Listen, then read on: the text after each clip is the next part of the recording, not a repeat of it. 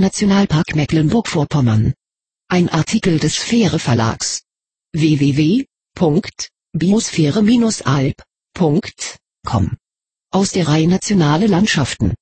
Zwei deutsche Nationalparke in Mecklenburg-Vorpommern thematisieren Wasserlandschaften.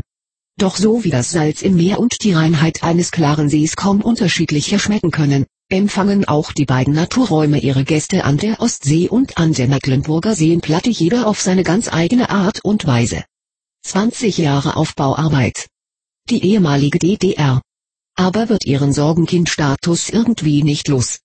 Keine Arbeit, Menschen ziehen fort, der Westen bedauert unablässig die Armen im Osten. Dabei sind sie eigentlich reich. Reich an Natur, reich an Zusammenhalt.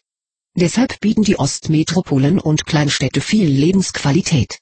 Gefühlt bisweilen mehr als der strafdurchindustrialisierte Südwesten. Weniger ist also mehr. Davon überzeugte sich Sphäre auf seiner Nationalparkreise durch das dünnst besiedelte Bundesland. Mecklenburg-Vorpommern. 71 Menschen teilen sich hier einen Quadratkilometer. Zum Vergleich. Im Bundesschnitt werden auf dieser Fläche 231 Einwohner gezählt. Rund 23.185 Quadratkilometer erstreckt sich das flache Land von der faszinierenden Seenplatte bis an die Ostsee. Etwa 1,7 Millionen Menschen siedeln hier. Drei Nationalparke und zwei Biosphärenreservate dokumentieren. Hier gibt es für die Natur noch viel zu verlieren. Schon früh war sich die Bevölkerung im Osten dieses Schatzes bewusst und kämpfte daher schon zu Zeiten der DDR um dessen Schutz. Zum Vergleich. Im 35.000 Quadratkilometer großen Baden-Württemberg leben über 10,7 Millionen Menschen. Zwei Tage vor der deutschen Einheit, am 3. Oktober 1990 erblickten die beiden Nationalparke Vorpommersche Boddenlandschaft an der Ostsee und der Müritz Nationalpark als Teil der Mecklenburgischen Seenplatte formell das Licht der Welt. Dieselbe Geburtsstunde, ähnliches Thema. Trotzdem besitzen beide wasserlandbedingter Trennstrich schaffend-bedingter Trennstrich Charaktere wie sie unterschiedlicher nicht sein könnten. Das Kleinod-Boddenlandschaft am Meer geht in den Sommermonaten förmlich im Trubel des Ostseebädertourismus unter. Nur kleine Kernzonenschildchen signalisieren in den sumpfigen Urwäldern hinter den Sandstränden den hohen Schutzstatus. Selbst Baden-Württemberg zelebriert sein Biosphärengebiet auffälliger auch wenn bislang hauptsächlich für Autofahrer im nüchternen Verkehrsschilddesign. Vorbildhaft dagegen präsentiert die Müritzsee-Region ihr urige Landschaft. Monumentale, mit Bruchholz gerahmte Tafeln versetzen die Besucher in fast jeder der kleinen Ortschaften in andächtiges Staunen. Ehrfurchtsvoll geht man hinter den Holztafeln auf Entdeckungsreise ins Land der tausend Seen. Dabei animieren und führen liebevoll mit Sachverstand arrangierte Infozentralen. In Kratzeburg beispielsweise gibt es eine Fledermaus-Ausstellung. 13 Arten finden in alten Gemäuern und absterbenden Bäumen des Nationalparks optimale Lebensbedingungen. Die Vogelwelt genießt ebenso paradiesische Zustände. Rund 250 Arten sind nachgewiesen. Wer einen der stolzen Fisch- oder Seeadler sichtet, nimmt ein Prachtstück Wildnis als Erinnerung nach Hause. So sanft wie die Wellen des Müritzsees an die sumpfigen Ufer plätschern, so angenehm lautlos breitet sich der Tourismus in den Urwäldern dort aus. Stundenlang können Genießer Mutterseelen alle inzwischen den Seen durch Moore, vorbei an Schilfufern unter knorrigen Eichen, mächtigen Buchen oder über sandige Magerrasen touren.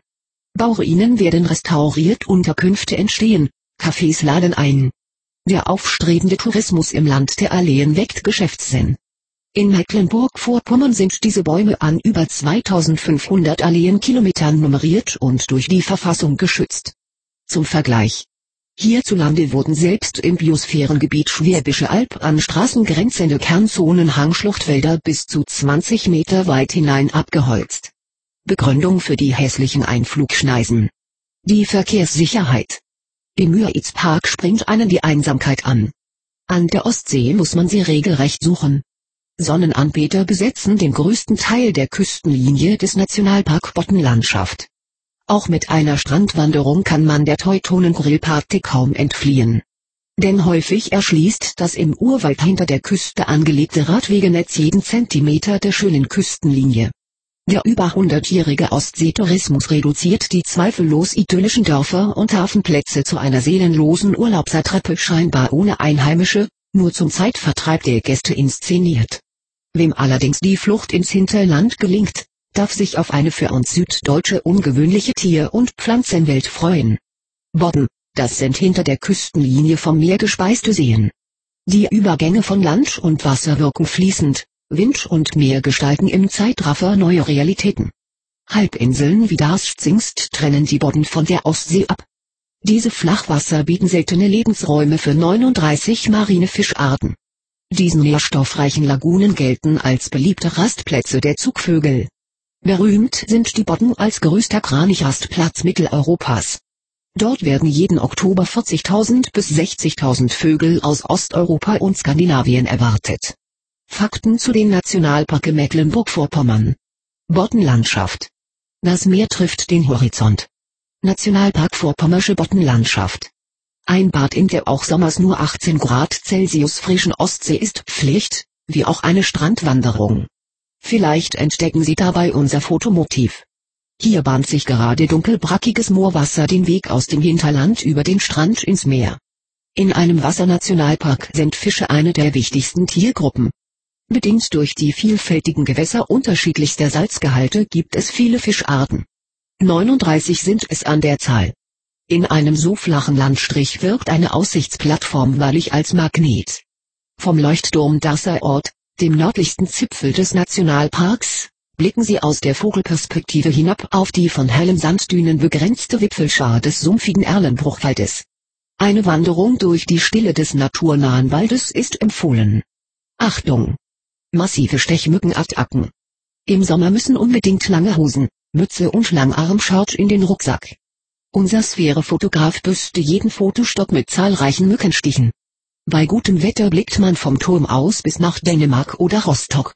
Gönnen Sie sich eine Stippvisite in Rostocks Altstadt und im Hafenviertel. Dort pulsiert das Leben in kulturhistorisch beeindruckender Architektur. Fläche des Nationalparks. 786 Quadratkilometer. Höhe. Minus 10 bis 72 Meter. Mecklenburger Seenplatte. Leben zwischen Wasser und Land. Müritz Nationalpark. Sanfter Tourismus, wie er im Buche steht. Das mit 53 Einwohnern pro Quadratkilometer einsam besiedelte Schutzgebiet bietet Erholung und Ruhe pur. Wo gibt es das noch? Ein See, ein traumhaftes Ufer und kein Mensch, der darin planscht, kreischt, rutscht und paddelt. Dem Land der tausend Seen setzt der Nationalpark eine Krone auf. Doch auch außerhalb der Parkgrenzen bleibt die Seenplatte beschaulich. Nur 40 Kilometer entfernt lockt das Inselstädtchen Malchow, am nördlichen Rand des Nationalparks bildet die Hafenstadt Waren, Müritz, das Tor zu Wildnis und Natur. Als Geheimtipp jedoch stufte die Redaktion die Stadt Neustrelitz ein. Wie ein achtzackiger Stern münden alle Altstadtstraßen in einen überdimensionierten Kreisverkehr. Dort pilgern deutlich weniger Touristen, was das bildhübsche Hafenstädtchen nur noch beschaulicher macht. Sphäre empfiehlt Wanderungen zu den Havel-Quellseen, eine Bootstour, ein Besuch der Fledermaus-Ausstellung in Kratzeburg, in Ankershagen das Museum des Troja-Entdeckers Heinrich Schliemann. Vom Uferdörfchen Böck aus können Sie den 31 Meter hohen Turm auf dem Käflingsberg ansteuern. Fläche des Nationalparks. 322 Quadratkilometer. Höhe. 62 bis 143 Meter. Printausgabe des Fähre Magazins.